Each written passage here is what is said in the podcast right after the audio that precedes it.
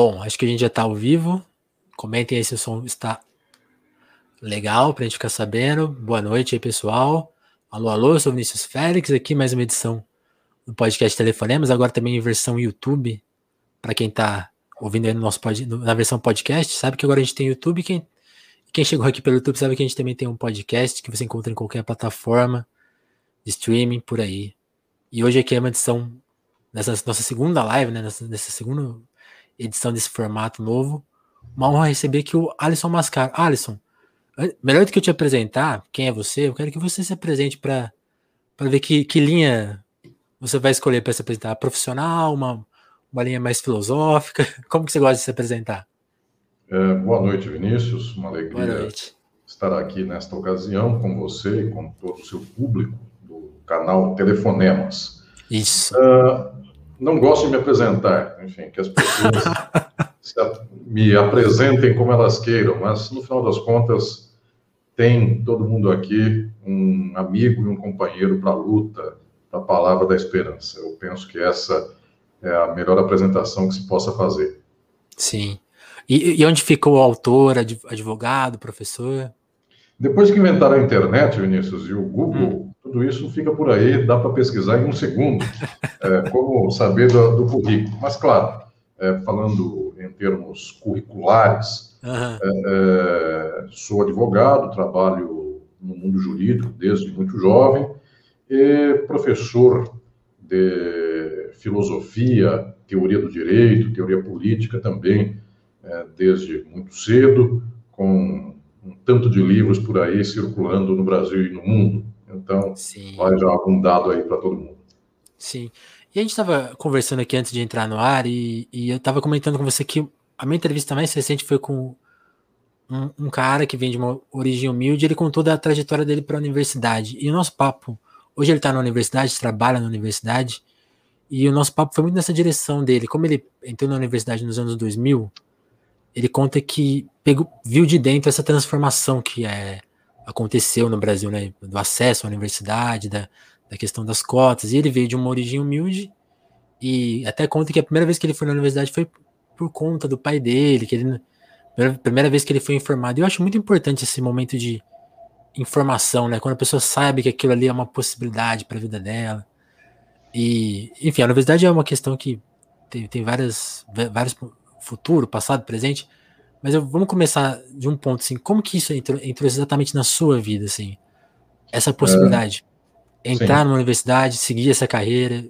Veio cedo, veio tarde, veio quando você já estava lá dentro, de se expandir nisso. É, bem, Vinícius, eu quando estava no ensino médio, que no meu tempo se chamava colegial. É, que tempo é esse, exatamente? Década de 90, é, nos anos 90. Entrei no ensino médio em 91 e entrei na faculdade em 94. Tinha 17 anos quando entrei na faculdade. Então, a minha década é, de adolescente foi a década de 90. Tempo de uma crise social brasileira enorme, tempo de apogeu do neoliberalismo. Eu era um estudante de ensino médio, segundo ano do ensino médio, quando eu participei na minha cidade natal das movimentações para o Fora Color. Então, naquele tempo da década de 90, se chamou esse movimento de estudantes de movimento dos cara-pintadas. Uhum. E eu me lembro muito bem de que saí da minha escola é, do ensino médio e fui pela rua principal da minha cidade, e junto de tanta gente, umas centenas de estudantes, até à porta da prefeitura da minha cidade, é, protestando contra é, Fernando Collor, o prefeito, inclusive, da cidade, na ocasião, é, desceu do prédio, desceu do gabinete para conversar com os estudantes. Então, me lembro de uma participação política já desde muito jovem é, para estas questões, é, eu diria, gerais, as questões políticas é, decisivas. É, o fato é que no ensino médio eu já tinha a certeza de que tinha uma dificuldade em escolher qual seria a minha área de formação universitária, porque eu tinha muitos gostos. É, é, era um pendor para muitos, não diria muitos, mas pelo menos alguns é, variados caminhos, e esses caminhos, todos eles me eram queridos e até hoje me são queridos. Eu é, deliberei, inclusive, de que iria por alguns desses caminhos e os outros eu manteria como gosto, interesses é, pela vida toda. Basicamente, a maior parte deles pela área de humanas. É, e dentro da área de humanas, o direito sempre me pareceu uma espécie de caminho do pé no chão, um caminho muito concreto, porque permitia, inclusive, uma atuação política, institucional, social maior. Então, não era simplesmente um saber por saber. E antes de entrar na universidade, eu tinha uma espécie de maturidade muito prévia. É, eu era muito, talvez já adulto antes do tempo, e eu intuía que a universidade devia ser um ninho de cobras, porque ah. se mais ou menos a escola, o ensino médio já era um terrível de professores e professoras, que dirá então quem tivesse uma alta calibragem intelectual. Entendi. Então, já sabia que provavelmente a universidade era um espaço, muitas vezes, de difícil atuação política, ou então de uma certa vaidade é, muito mais pronunciada do que a média das vaidades que todas e todos temos. É, então, eu sempre tive muito gosto pela vida prática. Meus pais são comerciantes. E eu sempre aprendi desde muito criança esta importância da vida prática. Meus pais até hoje são muito práticos na vida, resolvem coisas muito rapidamente, enfim, saem de brigas também muito rapidamente, é, tem um certo, até hoje um certo carisma pessoal, ambos muito pronunciado, e eu sempre fui forjado para buscar chegar ao resultado. Isso é uma coisa muito minha é, é, o mais alto saber intelectual tem que dar algum resultado no campo prático, porque senão é uma coisa profundamente estéril. Pois bem, então, o direito foi sempre, talvez para mim, já de pronto, uma espécie de caminhada na qual eu via uma causa e uma consequência, portanto, fazer uma coisa aqui sabendo que chega a outra lá, e essa certo. foi a minha opção, embora também gostasse muito, tivesse muito apreço por filosofia, também por outras áreas das ciências humanas, ciências sociais. Quando eu prestei vestibular com 17 anos para a Faculdade de Direito da USP, prestei também economia na Unicamp, porque a Unicamp não tem curso de direito, passei também em economia na Unicamp.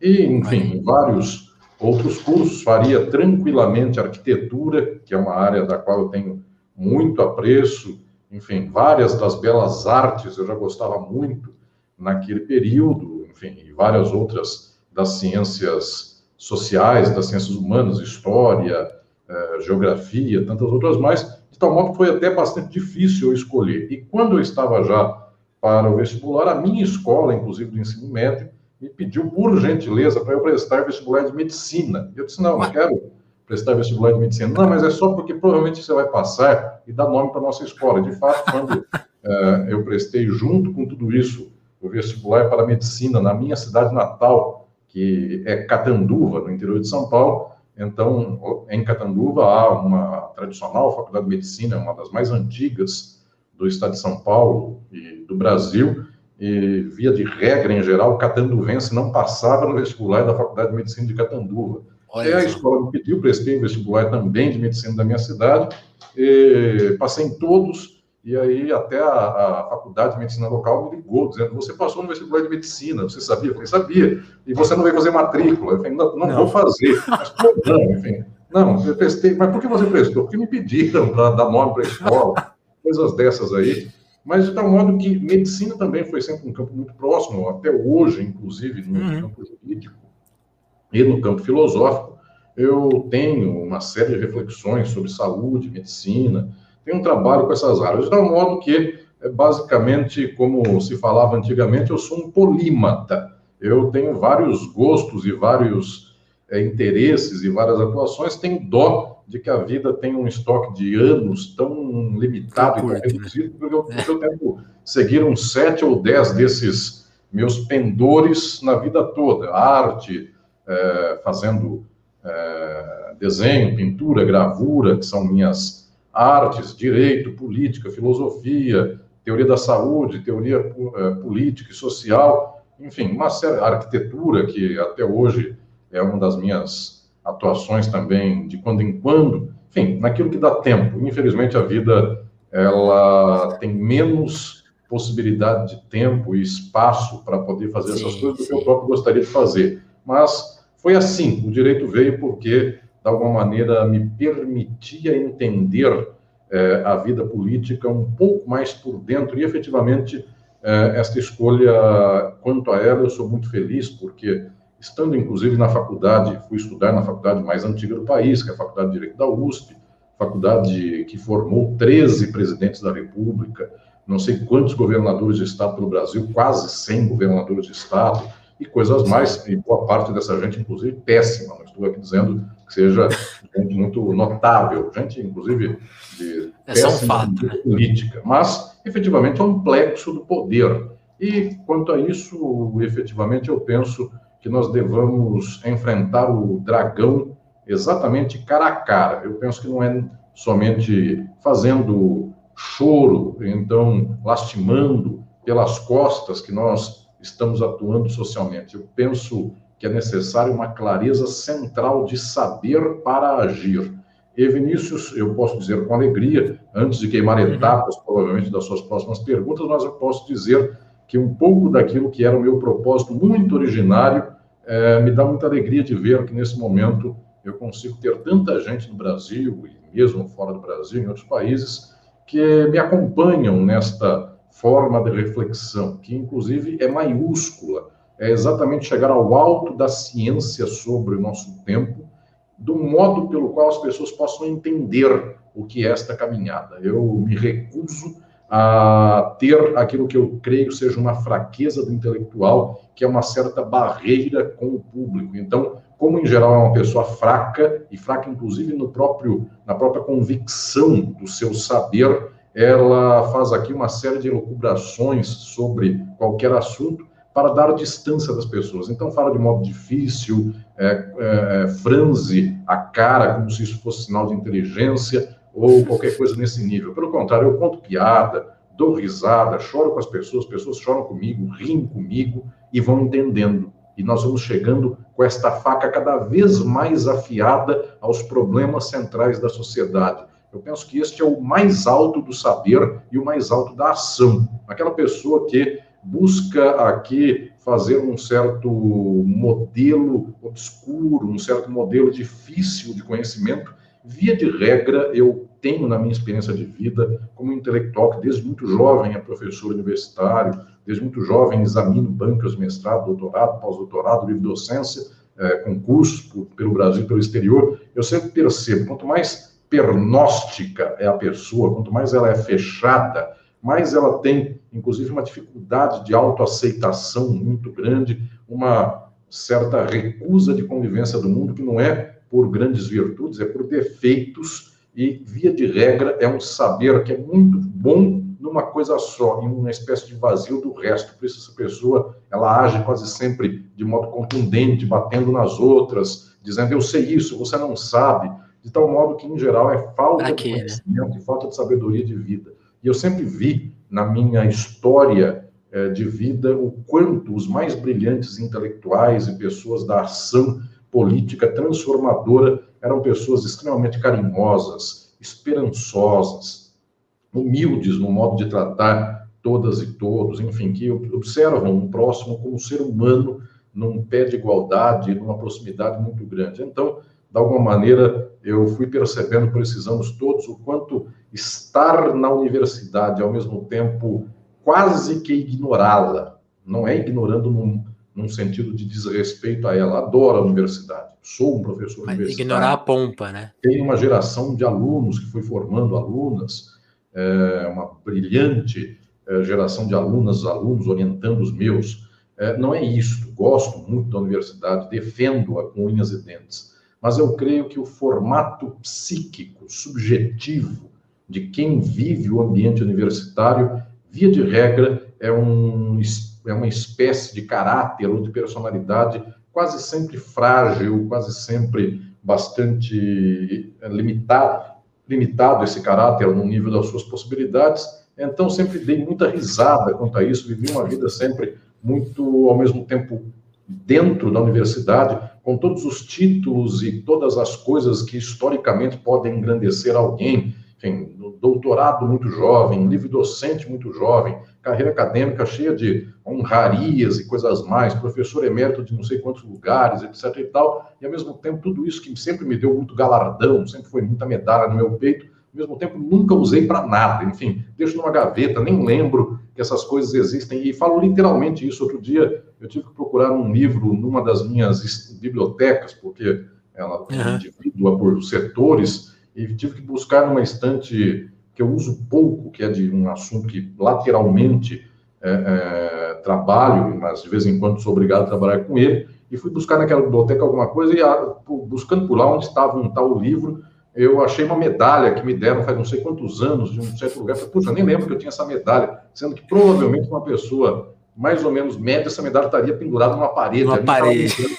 Eu nem lembro dela. Mas isso é útil, isso é fundamental, porque no final das contas eu vejo quanto de gente hoje pelo Brasil é, vem se aproximando destas minhas ideias e reflexões e tem formado uma espécie de geração, não só dos meus orientandos e orientandas, alunas e alunos, mas uma geração de brasileiras e brasileiros que é, se encantam com estas ideias e vão prosperando, vão seguindo adiante.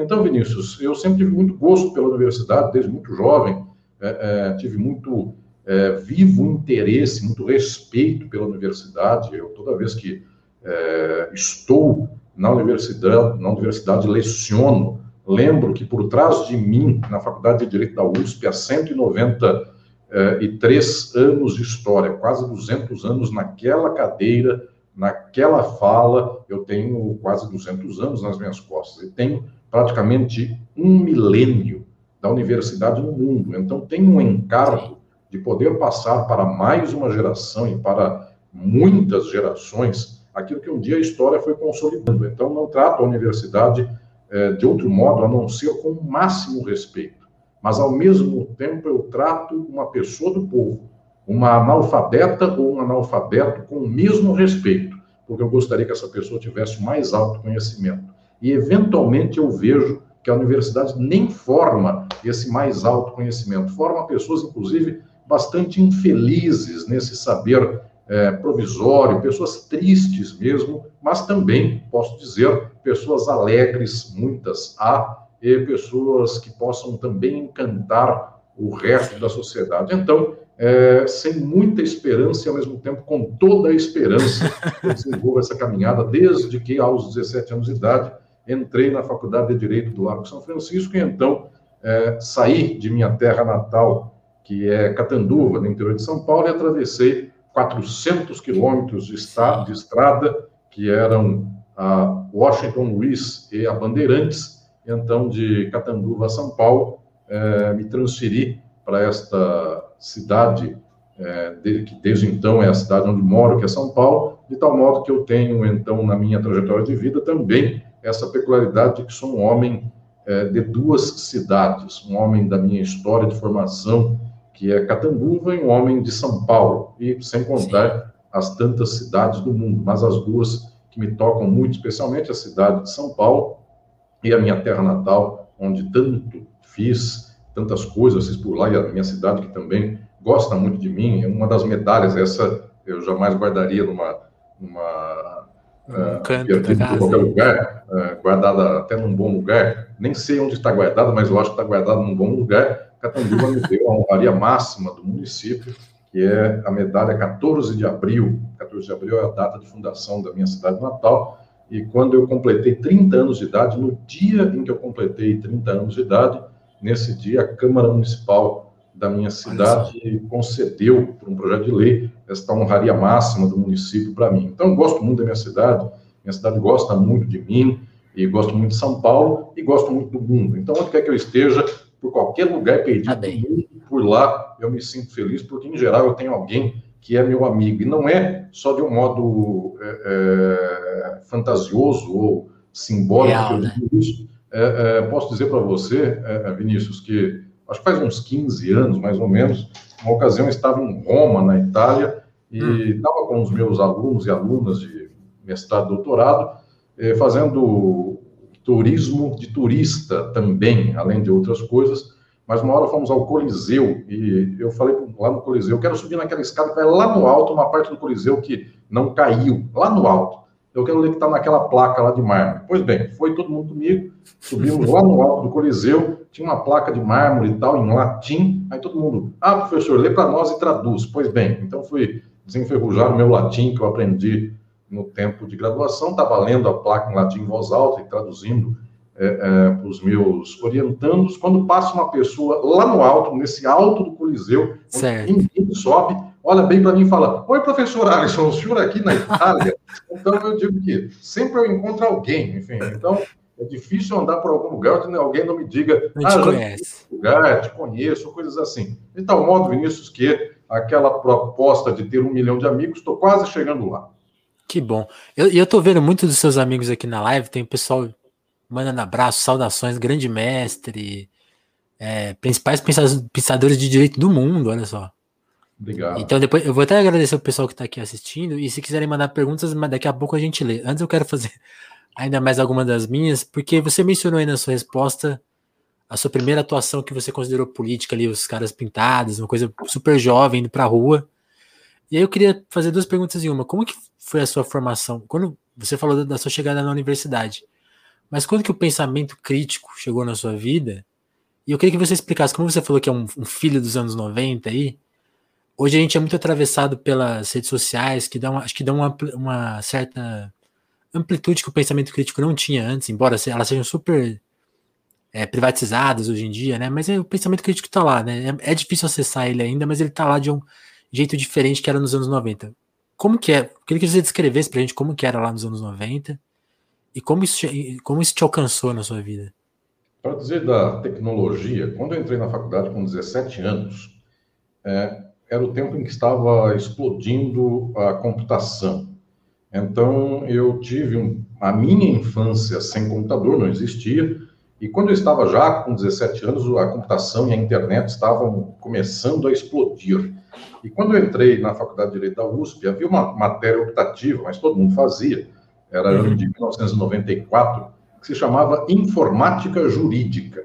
E essa matéria era muito peculiar, porque basicamente de jurídica ela não tinha nada, era informática, porque que é uma informática jurídica no tempo que está começando a internet. Era para as pessoas aprenderem a formatar disquete, enfim, como usar disquete, como imprimir, é, como aumentar letra para fazer trabalho, coisas assim, mas como não podia dar um curso de informática na grade da Faculdade de Direito, então puseram lá informática. Enfiaram. É, enfim, é, é, é, que na verdade é como fazer uma petição pela, pelo computador, mas petição trabalha qualquer coisa, ou seja, como usar o Word, basicamente, para qualquer fim. Então eu me lembro que é. quando eu já entrei na faculdade, a computação estava já no seu início. Então já tinha. Eu, eu não eu, eu exatamente sou a geração que para os fins de uma vida universitária eu já usei o computador. Eu, certo. Eu não fui aquele de uma geração anterior que teve que se, se atualizar depois. Então, é só um pequeno detalhe, eu fiz essa matéria informática jurídica, que basicamente só me ensinou informática e já era... É, tá ótimo. Era, era ótimo, era o que importava, coisas mais... E, a bem da verdade, foi tão boa, tão boa, que até hoje eu não sei formatar um disquete, e até hoje, se o computador não que, se meu computador quebra, eu chamo meu irmão, que é mais novo que eu, e o meu irmão, que também Sim. é advogado, ele já é de uma geração na qual a informática é muito mais presente do que a minha. Então eu Ele não conheceu nem o disquete. hoje não existe mais disquete também, enfim, é, é, coisas mais. Então é, é, é, um conhecimento que eu aprendi pela metade. Mas, enfim, estou aqui falando para vocês mediante plataforma eletrônica, sinal que algumas duas ou três coisas eu consigo fazer sim, esses termos é, é, de computação. Tanto é que quando alguém reformata meu computador, a pessoa dá até risada. Basicamente, o senhor só usa o Word e o e-mail e, e aí eu abro cinco páginas de, de esquerda e fico nelas para ver a notícia do dia. Basicamente é isso. não tem muito mistério. Enfim, não sei mexer com mais nada a não ser isso. Bom, Entendi. então, no que tange a informática, o assunto é esse. No que tange a, leitura de mundo, a formação de mundo, é, onde eu consigo alcançar na minha memória, eu sou de esquerda.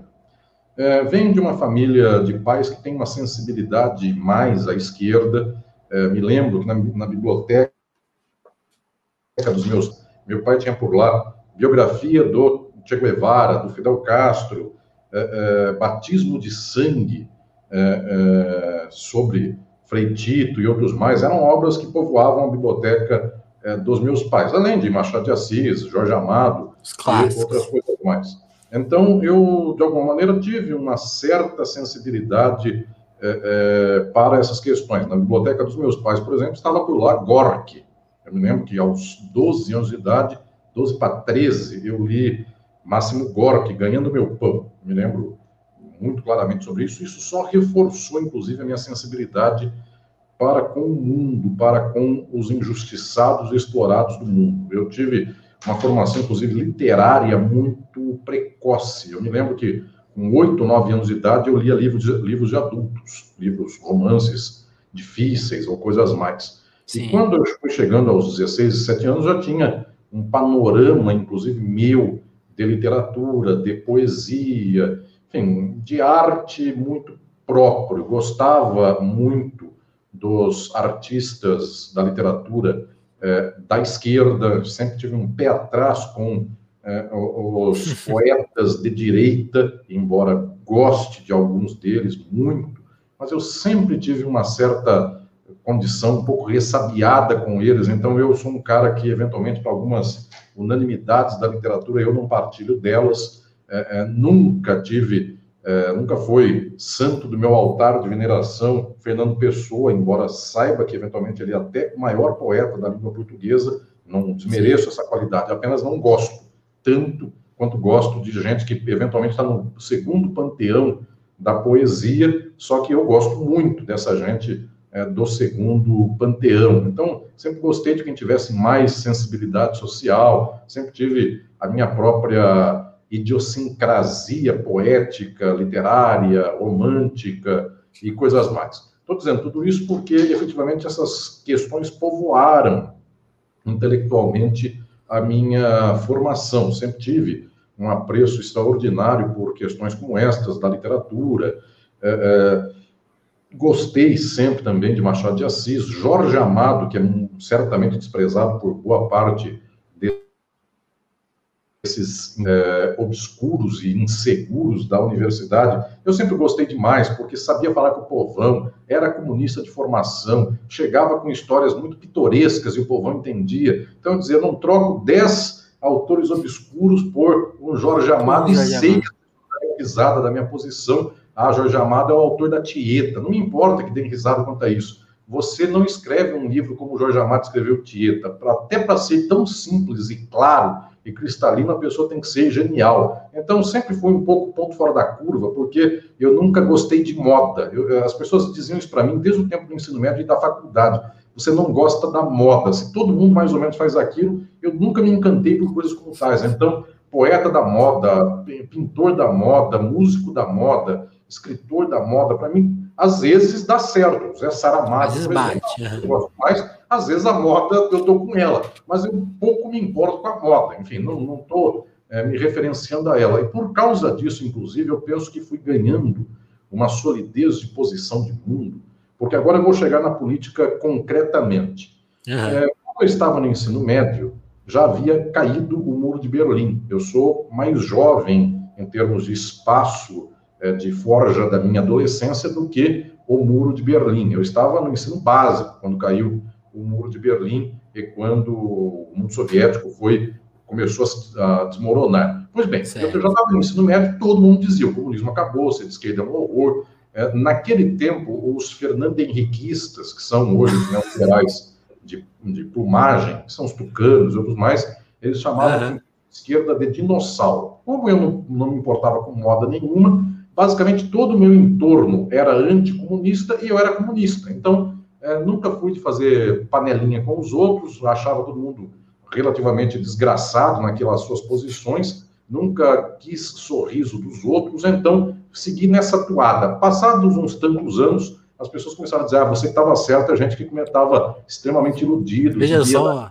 liberalismo, coisas mais. Então, é a história de levantar uma plaquinha dizendo eu já sabia, sempre fui bastante ressabiado com essas modas, o que foi muito útil. As pessoas até hoje gostam muito é, é, das minhas posições, porque, via de regra, não falo para agradar ninguém, isso não me dá um centavo, não ganho um tostão com as minhas ideias, pelo contrário, só tem gente que vai dizer, capaz de achar horrível o que eu falo, mas basicamente as pessoas veem que este caminho é um caminho maduro de concretude intelectual e ação política para finalidades que são as melhores, de tal sorte que, via de regra, eu nunca fiquei ouvindo o que os outros têm para dizer, para tirar uma média do, do, discurso dos outros e ponto final. Xingo uh, meio de comunicação de massa, xingo diretamente, tanto é que, basicamente, é raro o grande, esse grande meio de comunicação da mídia empresarial que me escuta, porque sabem que, na hora que me chamarem, aqui o senhor... Vai sobrar, né? Eu vou dizer a você, você que votou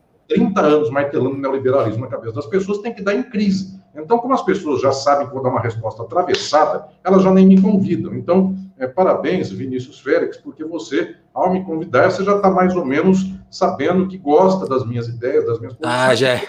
Nem me chama. O que é bom também. Enfim, já não perco meu tempo com quem está do lado de lá. Eu sou do lado de cá e ponto final. Meu lado é sempre periferia, pobre, miserável, as negras e negros, as gordas e os gordos, os indesejados, é, é, transexuais, travestis, homossexuais que são perseguidos e perseguidas e, e gente desse jeito. Trabalhadora, trabalhador, sindicalista, é, pobre. Como disse um fulano aí, não é mentira o que eu estou falando. Claro, uhum. isso é horrível, só que eu vou falar a palavra dele e vocês vão estar do meu lado com a história. Teve um fulano aí que uns anos atrás é, enumerou um político da extrema-direita, não sei nem de que, quem foi esse político, aliás, sei, mas não estou lembrado agora, eu só lembro de coisa boa, coisa ruim eu esqueço, mas um fulano foi enumerando assim, sem terra, sem teto, índio, petista, comunista, esquerdista, aí ele resumiu ao final, tudo isso que não presta. Então, basicamente, tudo que não presta é o meu lado. Eu sou, eventualmente, um que não presta emérito. Eu estou aqui desse lado, eu sou um emérito que não presta. E, basicamente, eu dou risada com isso, porque aí volto a falar para vocês. Quando eu vejo de gente sofrendo, tentando agradar o lado de lá, tentando agradar fascista, o capital, a burguesia e coisas mais, e o capital, a burguesia, o fascismo, ah, os grandes meios da mídia eh, dominadora, essa gente destrói qualquer um, esmaga qualquer um, não tem o que agrade a essa gente. Então é melhor estar do lado de cá, já desagrada desde de saída, né? Final. Tem um lado, isso para mim, Vinícius, eu posso dizer que eu penso que é a minha maior experiência de vida. Eu tenho um lado, não tenho medo, não tenho efetivamente dúvida na cabeça de que lado eu estou, sobre de que lado eu estou é, nas circunstâncias da sociabilidade. As pessoas, inclusive, sentem isso. Quando eu estou na universidade, por exemplo, as faxineiras, os porteiros, os seguranças, as pessoas terceirizadas da faculdade, eu olho no olho, elas olham no meu olho, nós sorrimos. É, um para o outro, um para a outra. É, isso é uma cumplicidade de que é um desenvolvimento, inclusive, do olhar para aquele, aquela pessoa que, em geral, é invisibilizada pelas demais. E, via de regra, quando eu vejo alguém por lá, uma vez aconteceu isso. Eu estava é, é, numa certo, num certo local de ricos, é, tomando café, mas não porque eu gosto desses locais, é porque marcaram por lá, por lá eu fui. Pois bem, estava de rico, tomando café com o pessoal que queria marcar uma reunião por lá, odeio esses, esses lugares, mas muito bem, estava por lá e aí chegou um trilhardário capitalista muito famoso, e esse trilhardário veio para mim, ô oh, professor Alisson, e puxou meu saco, etc e tal, eu, eu, o senhor eu vejo de vez em quando por aí e tal, eu, eu posso até crer que sim, não, não, não é mentira, porque para essas redes sociais, aí esses, esses sites que fazem as entrevistas, 247, DCM e outros mais, muita gente me acompanha, enfim, por outros meios uhum. mais, também pela USP, etc. e tal. Ah, eu acompanho o senhor toda hora. E começou a puxar meu saco, eu sabendo quem era uh, esse fulano. A figura. Passou um fulano bastante humilde, pobre, mas um fulano que era até uma pessoa intelectual. Estava todo mundo tentando puxar o saco dele. O senhor me dá licença que preciso falar com aquela pessoa ali. E aí deixei esse que era um dos maiores magnatas para conversar com um fulano que não me dava um tostão furado, e que também não sei o que estava fazendo nesse bar de rico, porque certamente não tinha dinheiro para tomar um café. E aí saí desse cara com esse cara do bar e fui conversar na esquina. Então, o que eu quero dizer para você, Vinícius, é que eu não tenho dúvida. Meu lado é outro lado. Posso até beber é, é, no melhor converscote do mundo, no melhor restaurante do mundo, mas, etc. E tal, mas bebo com ódio. Ou seja, e com alegria tempo, enfim, porque não tenho ódio desse local. Eu apenas digo assim: haverá um dia em que a pessoa mais pobre do país tomará um café por aqui, na elegância que ela vai ter um dia no dia da revolução. Então, não é que eu quero desmanchar os bons cafés do Brasil e do mundo em benefício de que não haja café nenhum. Não, eu tomo café no Café de Fleur, é, é, em Paris, onde sentei um dia com os meus orientantes por lá, na mesa onde sentava o Sartre, na cadeira do Sartre. Quero, e aliás, o café é horrível, não tomem café no Café de Fleur, é, porque não compensa. Tomem café na esquina lá é, é, do café. Estou sabendo que a Gilberto Jane, que é a minha livraria onde eu compro livros em Paris, do Saldão, está fechando. Hoje é dia 22, parece que vai fechar a semana. Estou com dó, porque eram sete lojas, eu sempre andei pelas sete, carregando mala de livro, etc e tal. Então, estou sabendo que está fechando essa livraria. Até o café da... da, da, da é melhor. É, da Gilles é, é, mais, é, mais, é melhor do que o do Café de Flor, pelo qual se paga um ouro da cara. Mas estou dizendo o seguinte, não quero acabar com esses cafés, eu quero que o pobre tome café por lá ou então que o pobre, inclusive, melhore o seu café e todo mundo possa beber café que quiser, ou não beber café nenhum. Mas o fato é, não é o ódio que me faz mover para essa caminhada. Muito pelo contrário, é a alegria. É a alegria de imaginar que o mundo sofre tanto para empurrar todos os pobres para fora do café, aí tem que fechar a porta para o rico beber um café lá dentro e esse café sai amargo para a sociedade. Muito legal seria sair com o café no meio da rua e dizer: Você quer esse café aqui? Toma esse café, eu vou lá dentro e pego o outro. O mundo pode ser profundamente melhor. É fácil fazer o mundo melhor e eu tenho dó do porquê a humanidade sai desembestada falando de louvando o capitalismo, neoliberalismo, teologia, repressão, ódio. As pessoas são de direita, e isso só vai esmagando as pessoas. É tão fácil se nós virássemos o jogo, seria tão mais fácil o mundo viver em paz vai ter café para todo mundo, e as pessoas até vão parar de tomar café, porque tanto que vai ter opção para beber ou não beber, e não importa. As melhores celebrações que eu faço da vida, as conversas mais filosóficas que eu tenho com os meus discípulos, sempre no meio da rua e bebo um copo d'água, não preciso nem de café para filosofar. Então, quero dizer para vocês que é possível que a humanidade seja outra, não custa para a humanidade seja outra, o que custa é para manter a humanidade desse jeito. 1% explora, 99% são explorados. Para fazer isso, precisa de exército, polícia, gente sendo morta, gente é, sendo abduzida intelectualmente para acreditar nas coisas mais esdrúxulas da fé, pessoas tendo que ser pobres de direita, pessoas tendo que ser é, analfabetizadas na prática para aguentar esta forma de servidão social, tamanha de exploração tamanha que é o capitalismo. Então, eu volto, eu volto aqui a dizer para vocês: meu sonho principal é fazer assim na algema da sociedade. Só que a algema não está aqui, em especial, ela está aqui. Isto aqui é o mais Sim. difícil de fazer, e para isto o papel do intelecto é central. Por isso, nunca renunciei ao meu papel de intelectual, porque eu sei que o principal que nos agrilhoa na sociedade de hoje, ao pior da sociabilidade, o principal está aqui, no dia em que o povo se libertar disto, a revolução aconteceu em uma semana. Sim. E acho que eu queria falar justamente dessa questão, dessa do local onde está o gema que você mencionou, né? Tá na cabeça.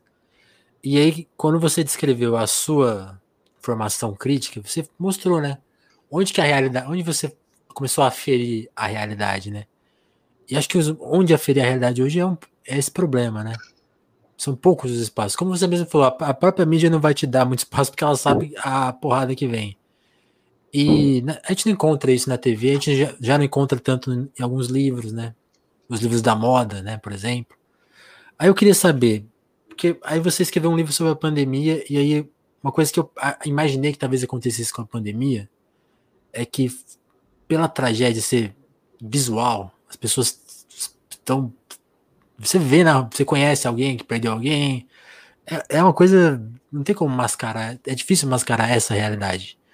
Mas assim, hoje, por exemplo, estava aqui no, no prédio e, e, tem uma regra: não pode duas pessoas entrarem no mesmo elevador. E, eu fiquei, e tinha uma pessoa na hora que eu fui entrar, e tinha uma, e tinha uma pessoa lá dentro, e uma segunda entrou porque para eles tudo bem quebrar a regra. Não, não existe a. E aí eu fiquei lá. Eu falei, tá, as pessoas, as pessoas estão informadas. Então, onde que está? Porque parece que não basta a informação, né? Se na pandemia, que talvez seja a gente mais claro de, ó, a informação faz a diferença, nem essa informação tão, ó, não faça determinadas coisas que elas são prejudiciais a, a você e a toda a sua família e a sociedade. desvendo um pouco, mas assim, qual que é o tamanho, da, por que, que essa armadilha é tão forte que numa, numa, numa, num momento tão gritante, ainda a pessoa não desamarra daquilo? Eu recomendo, Vinícius, a todas e todos que querem saber um pouco mais sobre isso, a leitura atenta de um livro meu que se chama Estado e Forma Política, que foi publicado pela editora Boitempo. Sim. Pois bem, por lá eu desenvolvo uma tradição que é a tradição mais avançada da leitura filosófica e teórica de dois séculos, que é a leitura marxista sobre formas sociais.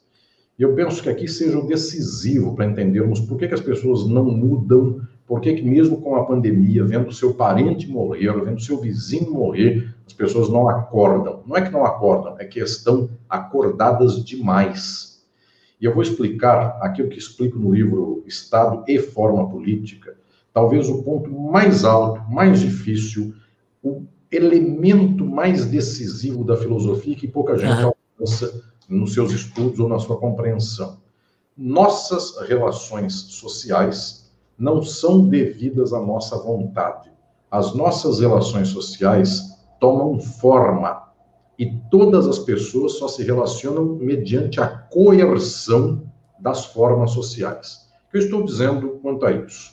Você, eh, Vinícius, nasceu é, estou sabendo que você é de Ribeirão Preto. Não sei se nasceu em Ribeirão ou. É, nasci em São Paulo, mas vivo aqui. Tá, tá. você fez é, exatamente o caminho inverso primeiro. É, é, é, você foi para a terra do café, embora a minha também seja a terra do café.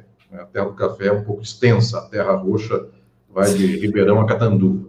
Pois bem, Jabuticabal está no meio, é, Monte Alto, e, e Barrinha, e Sertãozinho e outras Sim. terras boas mais. Pois bem, eu, é, vamos elogiar nossas terras. É, Ariranha, porque certamente tem alguém de Ariranha me vendo aí, nunca falei de Ariranha, então é, eis o primeiro dia. Foi lembrada. É, bem, vamos lembrar das boas cidades aqui da região. Pindorama, sei que Pindorama me escuta bastante, então vai aí um abraço para o povo pindoramense. Bom, então, estou contando, e Pindorama eu conheço bem, porque grudou em Catanduva, Catanduva foi crescendo, Pindorama também, as duas são mais ou menos uma coisa só hoje, mais ou menos como São Paulo e Guarulhos, só que na proporção é, mil vezes menor, mas é... Ó, tem, tem gente é de São menor. Carlos aqui, ó. Como é que é? Tem gente de São Carlos aqui. São Carlos é uma terra muito querida por mim. Tantas vezes que estive em São Carlos, no UFSCar, em tantos espaços. São Carlos é muito, muito querido. Então, vai um abraço aí para o João Virgílio, meu querido amigo, professor da UFSCar, e os são carlenses e as são carlenses, que eu tenho um milhão de amigos em São Carlos, embora São Carlos só tenha 200 e pouco mil habitantes, mas eu ponto vezes cinco.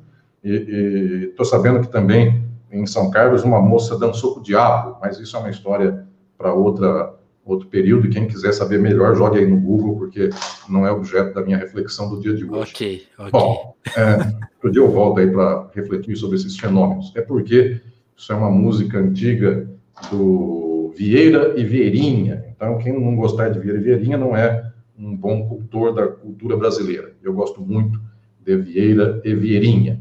Bom, e também porque são aqui da região de Catanduva, etc e tal. Então, a gente tem que gostar dos artistas da terra. Eles são de Itajubi, também é outra cidade. Vou pesquisar, vou pesquisar que essa, essa me faltou. É gente de 1900 e bolinha. Então, vocês vão procurar saber de Vieira e Vieirinha. Tem a música da moça que dançou o Diabo em São Carlos. Então, vai uma homenagem a São Carlos, porque o diabo, para vocês verem, foi parar em São Carlos. Que coisa boa, né? Foi lá parar no.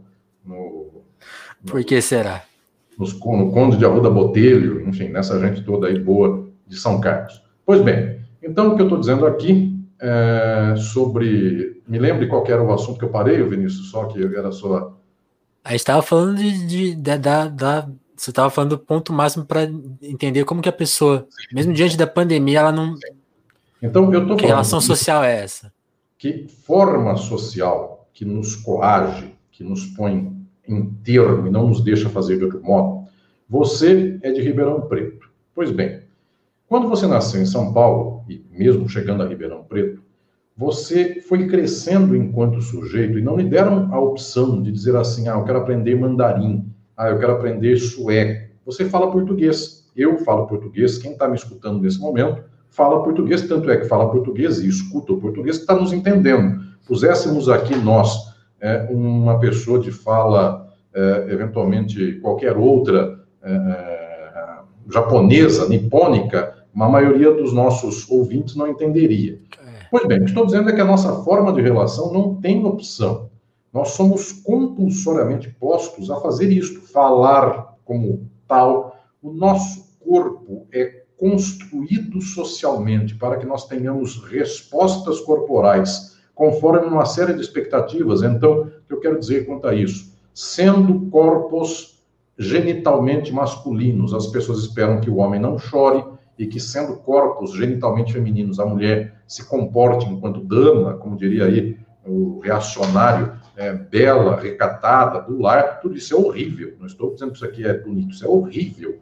Mas observem que são expectativas que coagem a todos nós, são formas para as nossas relações. Para a pessoa romper com estas formas é muito difícil. Só que a mais determinante de todas é a forma econômica.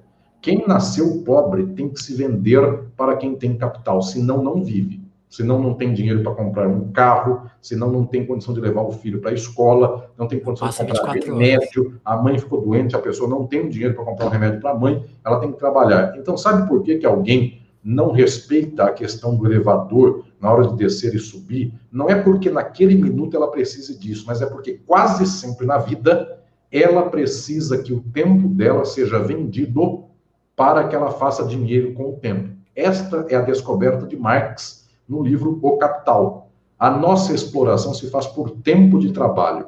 Então, se eu estou dando o meu rolê de trabalhador home office, quanto mais cedo eu subir para o meu é, apartamento, mais eu resolvo o problema do xixi do cachorro, mais cedo também eu resolvo o problema da filha que está chorando e eu tenho que fazer leite para a filha, coisa assim. Aí eu sento no computador e faço o meu trabalho. Nesse trabalho de frila, você é jornalista, Vinícius, nesse trabalho que vocês dizem por aí de fazer frila, se, eu sobrar, se sobrar para mim 10 minutos a mais no dia, eventualmente eu pego um trabalhozinho a mais para fazer que dá 100 reais a mais no final do mês. Ou seja, Sim. é quase que vital na coerção mental de um ser humano que ele entre no elevador o mais rápido possível e suba até o seu apartamento para trabalhar, ou então desça do apartamento o mais rápido possível para ir para o trampo. E então ele vai sair um pouco em cima da hora para chegar no trabalho, mas ele tem que bater o ponto. Então o que eu estou dizendo é que essa rotina está na mente das pessoas, no inconsciente, como forma que o capitalismo fez para todos nós para dizer, sem que você venda o seu tempo, você não ganha um tostão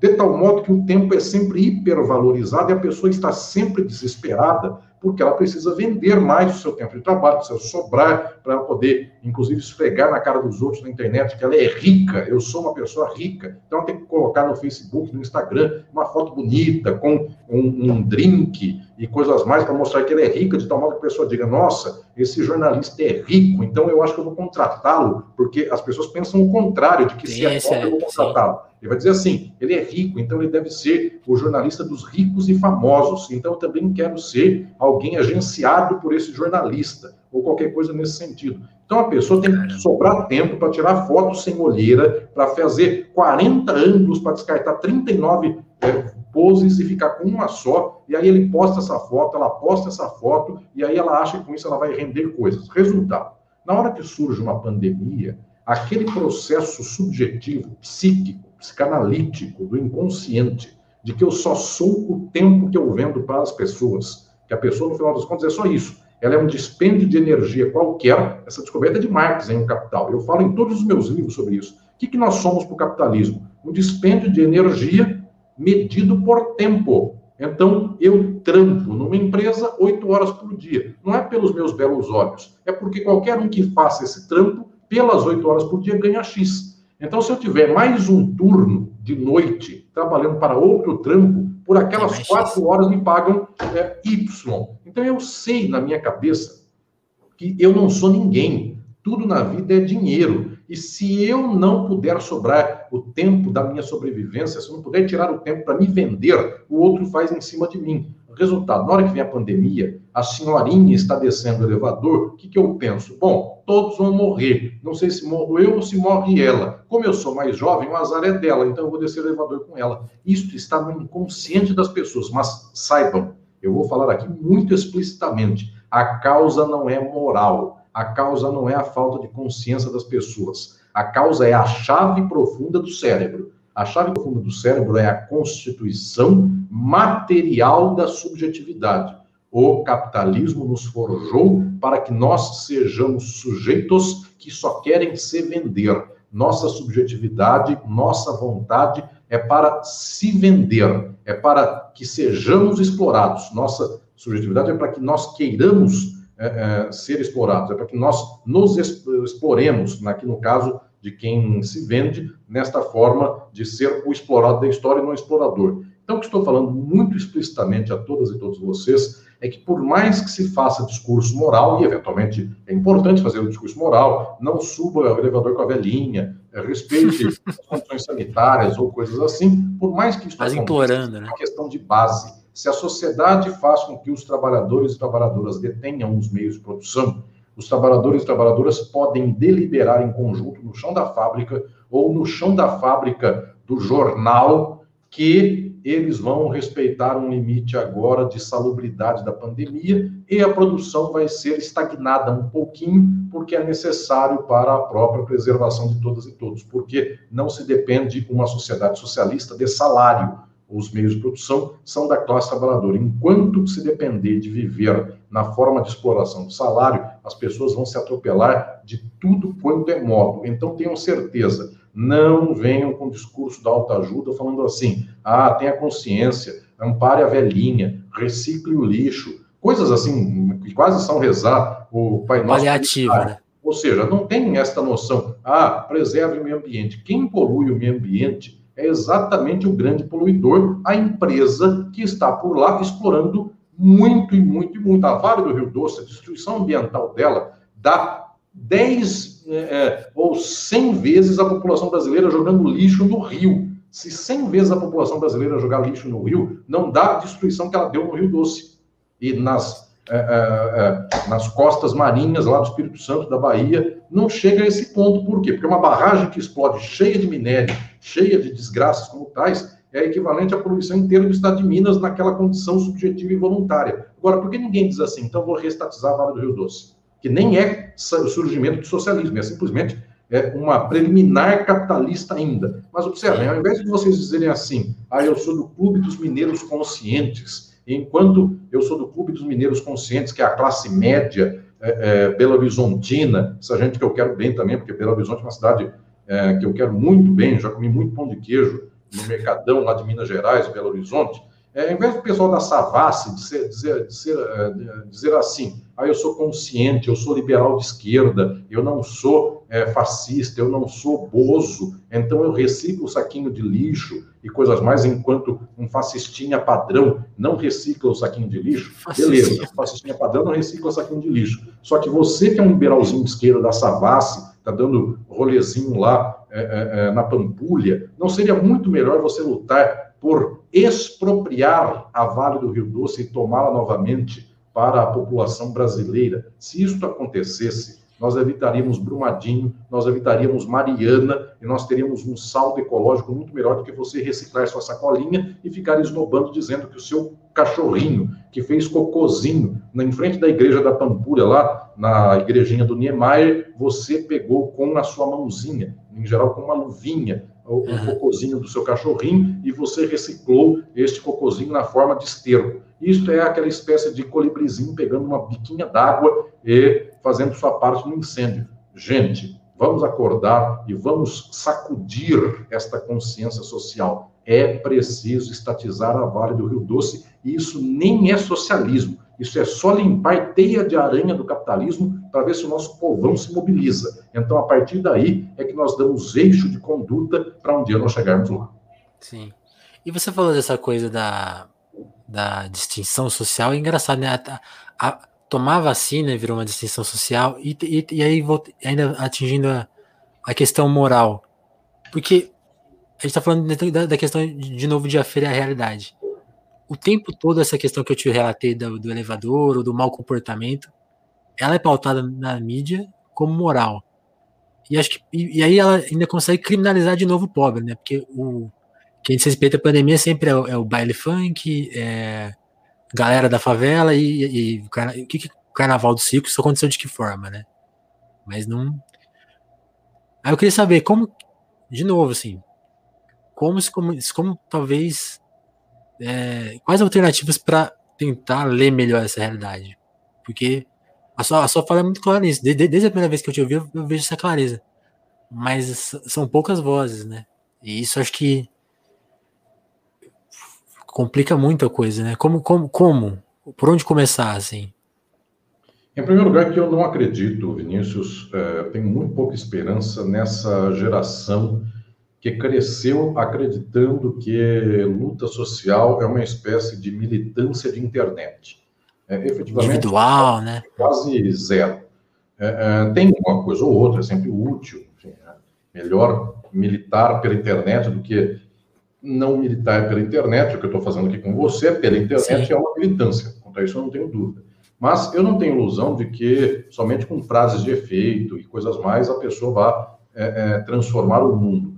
É, existe uma diferença entre aquela pessoa que adquiriu um saber social mais decisivo, e aqui está ainda num estágio muito pequeno do saber social, que é o fato de que, para a luta maiúscula da sociedade, nós precisamos apostar efetivamente na revolução, na transformação estrutural, que se chama revolucionária.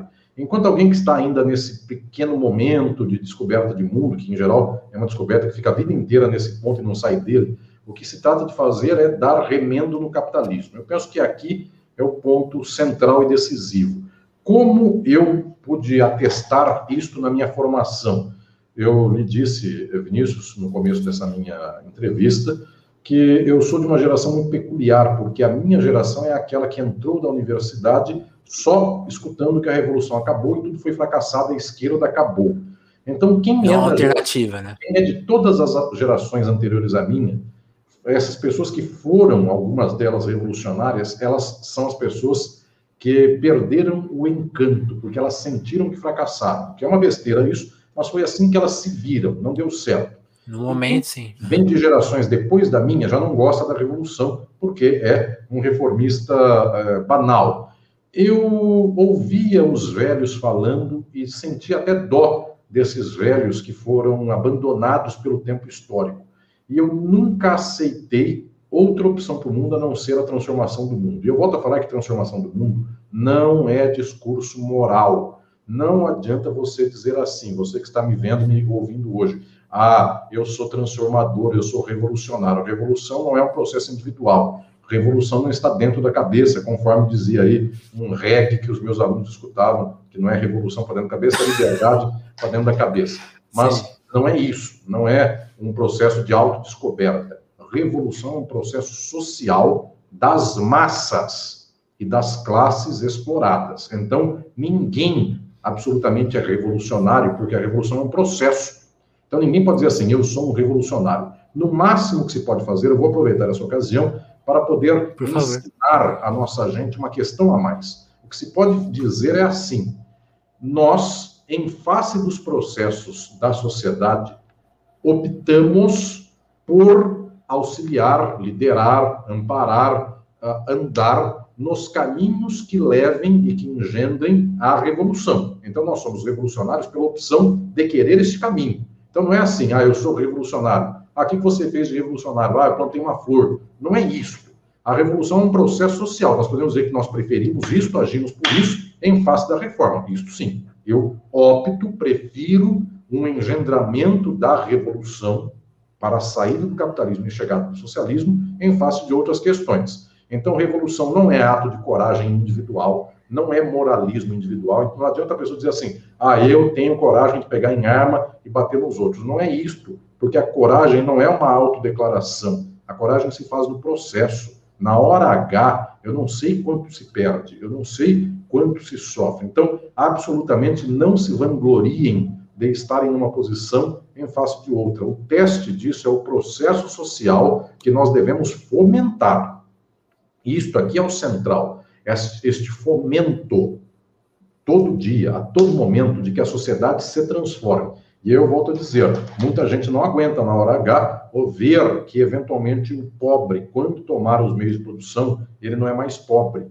E o rico não é mais rico, todo mundo está igualado. Se você passou 10 ou 20 anos da sua vida observando uma certa distinção sua em relação aos pobres, dizendo eu tenho um carro bom, o outro não tem, eu saio da minha academia dirigindo um carrão e o pobre dirige uma moto é, usada, isso lhe dá um certo orgulho pessoal, você não aguentará o dia em que as pessoas então tomarem os meios de produção, você será antirrevolucionário, você será contra-revolucionário. Então tem, obviamente, uma espécie de forja pessoal que é importante, essa que eu tenho, inclusive, aqui, tentado falar para todo mundo, dar exemplo, para que as pessoas comecem a refletir. Efetivamente, eu gosto do próximo, imaginando que o próximo tenha tudo, imaginando que eu perca os meus é, é, ares é, poderosos e privilegiados do meu tempo presente. Se a pessoa tiver gosto com isso, ela aguenta uma caminhada de engendrar a transformação estrutural e revolucionária do capitalismo. Agora, se ela não consegue isso, não tem jeito. Por isso que eu falo, inclusive, agora contra o perfil dos universitários, dessa gente aí da internet, da classe média, é, de média baixa para média alta, que é sempre a gente muito corretinha. Ela sempre ganha a disputa. Então, qualquer coisa que ela fale, ela é uma fada sensata. Então, ela é sempre boa, ela não tem preconceito, ela não, não, não faz nada de errado e coisas mais. Eu desconfio muito disso. Por quê? Porque essa gente sempre muito certinha, sempre muito mimada, uma hora vai observar que se um dia o mundo começar a ter muita gente certa, ela vai perder o encanto. Então, efetivamente, é preciso dizer assim: se eu nasço e vivo num mundo que é eivado das contradições, como é que essas contradições não passam em mim? Como é que eu não fui constituído por elas? Se eu nasci no Brasil e eu falo português, isto é, a forma social me forjou. Por que, que o português me forjou, mas o preconceito, que também é uma forma social, não me forjou? Então eu não sou, eu não sei qual é o, o masculino de fada, é, é, fado, fado não é porque é, é, é a música é. de Portugal. É, eu não sei o que as pessoas usam como masculino de fada, mas enfim, é, príncipe sensato. Sim. Eu não sou um príncipe sensato. Eu sou atravessado pela mesma contradição de todo mundo. Apenas a possibilidade de esclarecimento e compreensão mais alta do mundo faz perceber que no poço das contradições que me constitui, constitui a você que está me vendo, está me ouvindo, nós necessitamos tentar corrigir este quadro contraditório contra nós mesmos e, portanto, é o que eu tenho insistido profundamente em dizer para todos os meus livros e as pessoas ficam chocadas quando leem isso, isso nos meus livros. O socialismo é contra nós, até contra nós que dizemos em favor do socialismo, porque como nós não vivemos um modelo econômico da apreensão dos meios de produção por todos, nós não temos experiência do que é todo mundo comer junto e beber junto e falar assim, agora eu quero morar ali, tá, a casa é tua, ah, eu quero morar aqui, a casa é minha. A gente sempre diz assim, minha casa é mais bonita que a sua, eu moro bem, eu moro mal, qualquer coisa dessa, sempre tem hierarquia. Então, o socialismo será contra todas e todos nós. Não venham com esse discursinho de internet, ah, eu sou sensato, eu sou melhor que os outros, etc. Tal. Claro, eu não vou negar que não existe a possibilidade de algumas Parabéns, né? Sim. Sensato. Se eu pegar um fulano aí de extrema direita que quer dizer, quero matar os outros, dar tiro em vagabundo e coisas assim, é claro que você, meu anjinho, é, é, do, do, biquinho da água do colibri, você é uma fadinha sensata, ou um príncipezinho sensato, perto de um fulano muito louco que está por aí mandando é, matar os outros e, e coisas mais. Mas observe também que esse fulano muito louco que está aí é, na quebrada, no rolê, ele sabe que ou ele mata ou ele morre, ele tem mais senso de vida vivida do que você, que é uh, o bobo boy, o menino da bolha. Por quê? Porque esse fulano que sabe que a vida é matar ou morrer, ele está na quebrada, na perifa, no subúrbio, na comunidade, coisas mais, e ele sabe que a vida é mais ou menos essa. Então, esse fulano, se um dia ele pudesse ser acarinhado, apoiado, esclarecido, amparado, e se nós disséssemos para ele, filho, a caminhada não é essa de sair matando vagabundo, que você acha que é vagabundo, é, direitos humanos ou qualquer outra coisa que você odeia. Muito pelo contrário, é lutar contra os exploradores. Essa pessoa que hoje sai por aí insensato é capaz dela render mais do que essa gente muito sensata da bolha, que depois então vai lastimar por aí, dizendo: nossa, minha vida é um inferno, nossa, minha vida, eu estou num grau de depressão profundo neste um ano de pandemia, porque faz um ano que eu não saio de casa. Tá bom, meu sensato e minha sensata. Mas e o cara do rolê do rap, do iFood, do Uber, que faz um ano trabalha de manhã, tarde e noite desgraçadamente para levar comida para sua casa, para você não sair de casa. Será que esse fulano que via de regra não é nada sensato? Ele cospe no chão, ele, eu sei que ele faz isso. Ele, se um carro fizer assim com ele no meio da rua em São Paulo, ele dá um chute no, no, no, no, retrovisor do carro do outro e quebra. E então a fada sensata e o fado sensato olham para ele e falam: Nossa, que violência, que selvageria, nossa, que absurdo, etc e tal. Gente, esse fulano que sabe que a vida dele é matar ou morrer, ou é quebrar é, o, o, retrovisor do outro, ou é dar um soco na cara do outro. Então é antes o retrovisor do que a cara do outro. Esse cara, eu aposto mais nele do que dessa gente sensata da internet. Por quê? Porque esse cara, quando ele me escuta, eu tenho prova disso faz 20 anos, com os meus livros, com as minhas palestras, por todo o Brasil, de norte a sul. Quando eu dou palestra em qualquer quebrada do Brasil, tem um fulano que, em geral, é um extremo reacionário. Ele me vê falando, ele fala: Eu nunca vi um fulano de esquerda falar com tanta ênfase e dar tanta porrada nos outros que nem você. Porque todo mundo da esquerda é bonzinho, todo mundo é relativamente mansinho, e eu odeio essa gente mansinha porque essa gente é hipócrita. E você é mais louco do que eu. Você tem que ter mais coisas do que eu, que esse cara vem para mim. E o que eu tenho de gente que começa a ter consciência e luta progressista e transformadora, vindo desse local que não é o sensato, mas é muita gente. Essa minha experiência é de anos e anos e anos. Por isso que eu digo para vocês, eu não estou dizendo que esse quadro de fascismo que o Brasil vive, semifascismo, melhor dizendo, de extrema direita que nós vivemos hoje, eu não digo assim, nossa, que povo perdido, que povo idiotizado. Gente, é esse povo que eu quero transformar, porque esse pessoal... É ser conquistado, né? Brother, esse pessoal que está por aí lacrando na Rede Globo, ou então é, usando é, é, shampoozinho da Natura, dizendo que o shampoozinho não polui o meio ambiente, porque é, é alguém macetou não sei que planta, em não sei que, que, que árvore de não sei aonde. Essa gente eu não faço nada com ela, essa gente vai ser essa, esse choro eterno. E, eventualmente, esse louco, esse cachorro louco, entregador de coisas da periferia, a, a, a mocinha que está no funk e que vai é, é, pedir para eu ficar lá, para ela dançar até no chão e etc e tal, eu alcanço essa gente muito melhor. Então, quero dizer muito claramente, bêbados, vagabundos, evangélicos, protestantes, crentes de modo geral, católicos, umbandistas, macumbeiros, testemunhas de Jeová, é, é, gente da quebrada, gente do sertanejo universitário, gente que escuta Luan Santana e outros mais, vinde a mim. Excelente, Alisson. A gente está tá quase para encerrar aqui a live. Tem bastante gente aqui nos comentários. Eu queria agradecer todo mundo, Adolfo, Renata, Márcia, Fátima, o Fernando Pereira, que me passou o contato do Alisson. Muito obrigado, Fernando. Se quiserem mandar perguntas, ainda dá tempo, porque eu vou, eu vou mandar a minha última aqui, que... Vai um abraço para Fátima Salles, porque eu estou devendo uma ligação para ela faz dois meses, mas eu estou atrasado com a minha agenda, então estou mandando um abraço para ela aqui, que é um abraço baiano. É, aí, faz, sim, ela, ela falou aqui, tem gente de Salvador também, alô Salvador. Isso. Alisson, a, minha, a minha pergunta aqui, se, se o pessoal mandar pergunta, ainda a gente, a gente faz aqui, mas você falou, da, você falou das contradições que atravessam. E essa pergunta... Se você fazer a pergunta, é quem gostar de Luan Santana, primeiro troca de cor, depois vem a mim. Então vai, melhora primeiro com é, Vieira e Veirinha, então depois de um certo estágio de dois meses, aí vem a mim. Aí pode a gente chegar. Beleza. E outro sertanejo universitário, porque eu não tenho nada contra o Luan Santana em específico. O sertanejo universitário, no geral, passa por um estágio de Vieira e Veirinha, aí depois de dois meses vem a mim. Pois bem.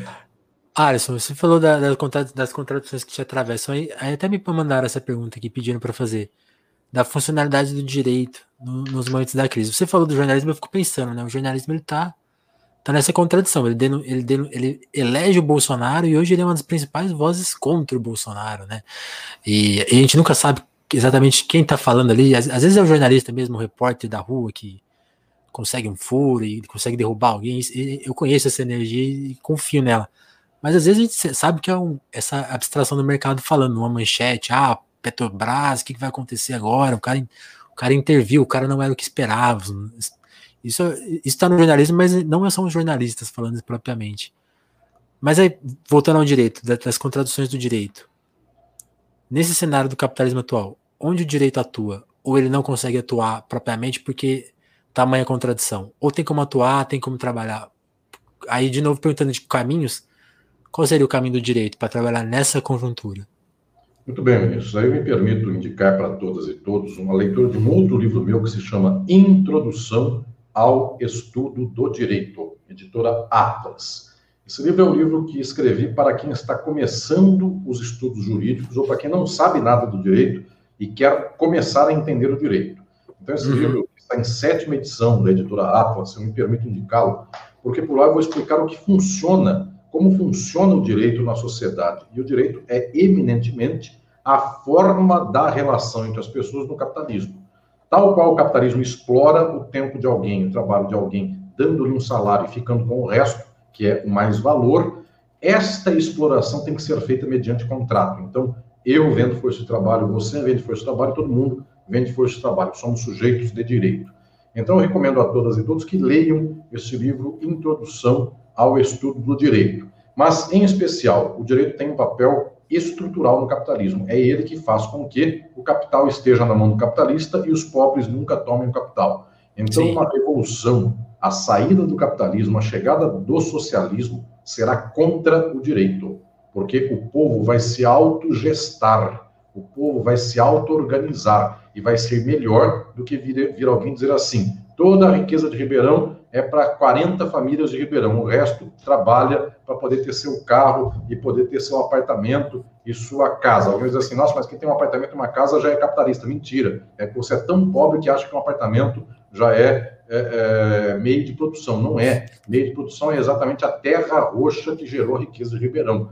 Ter um apartamento lá no centro de Ribeirão e na sua janela você avistar o pinguim é só pobreza porque efetivamente o legal é você ter uma terra que você, do alto da sua sacada da fazenda, você não avista a cerca da sua fazenda. Isso é capital. Agora, você sair da sacada do seu MRV e avistar o pinguim, isso é uma tristeza profunda. No final das contas, é só uma pobreza encaixotada no seu próprio apartamento. Então, eu já estou dizendo aqui que 90% da classe média que me escuta e acha que é rica é só um pobre remediado, só que mais metido do que um pobre normal. E para morar num apartamento desse todo encalacrado, é melhor morar num casebre, pelo menos ter um quintal e ter duas galinhas e eventualmente ouvir o galo cantar de madrugada, do que ficar é, ouvindo é, gente gritando mito, oito da noite. Soltando é, fogos, né? Eu, eu vivi isso. Então, tão alienados que são, que só sabem comentar Corinthians, Palmeiras, São Paulo e Santos, e aí em Ribeirão, claro, com todo respeito, é, é, comercial e Botafogo, mas é, só sabem isso na sua cabeça. Então, é preciso evoluir para mais que isso, é preciso dar um passo adiante é, em termos de compreensão. O direito é o que sustenta que a sua casa seja só sua e que todo o capital do mundo seja só do capitalista. Ou seja, o papel do direito é manter a ordem como está. Se vocês são transformadores, o papel de vocês é transformar o mundo e não se respaldar no direito para manter o mundo como está. Excelente. Pessoal, quero agradecer a todo mundo que ficou aqui na nossa live o tempo todo, né? Já falei aqui o nome de algumas pessoas, da Fátima, Salles, que o Alisson em breve vai te ligar, Fátima, pode confiar. Mas também quero agradecer o pessoal que colabora no Apoia-se do Telefonemas. Telefonemas, o Alisson até me perguntou quanto tempo você tá com esse trabalho. Já tem, Telefonemas tem dois, três anos, e agora a gente chegou no YouTube agora. Essas são, são as, hoje foram nossas primeiras lives. De manhã teve uma, agora a do Alisson aqui encerrando a noite. E, então eu peço também que se, inscrevam aí no canal de YouTube, pra gente, que vai ter mais lives aí em breve. Essa semana tem mais uma aí, não vou contar que é surpresa, mas é muito especial também. Pereira, que foi o responsável por essa intermediação, Fernando. Sim, agora, agradecer muito. O Fernando, inclusive, está preparando. Trabalho. Sim, e o Fernando, inclusive, está preparando mais entrevistas aí em breve. O pessoal, o pessoal da conta corrente vai todo passar aqui, pode confiar no Fernando. E eu quero agradecer o pessoal que está lá no nosso apoio, que já conhece o telefonemas das suas outras versões, as versões podcast, e que assina o nosso trabalho e ajuda ele a se manter no ar. Então, quero agradecer ao Vitor Breda, ao Matheus Botelho, ao Eric Marlon, ao Augusto Herman, a Tatiane Araújo, a Sabrina Fernandes, o Pedro Duarte, o Diogo Burilo, o Kleber Monte, o Davidson Mati, o Gabriel Nunes, a Dagmara Brantes, a André Camurça, o Juan Borborema, a Lívia Rossati, Sérgio Romanelli, a Adriana Félix, a Jéssica da Mata, a Ismaria Santos e a Dalva Brantes. Meu muito obrigado e a minha recomendação. Se você gostou aqui do meu papo com o Alisson, procure o Telefonemas aí nas outras plataformas. Aqui no YouTube mesmo a gente tem alguma, das nossas conversas disponíveis. E considere colaborar lá no nosso apoio, que ajuda a gente a se manter no ar de alguma forma.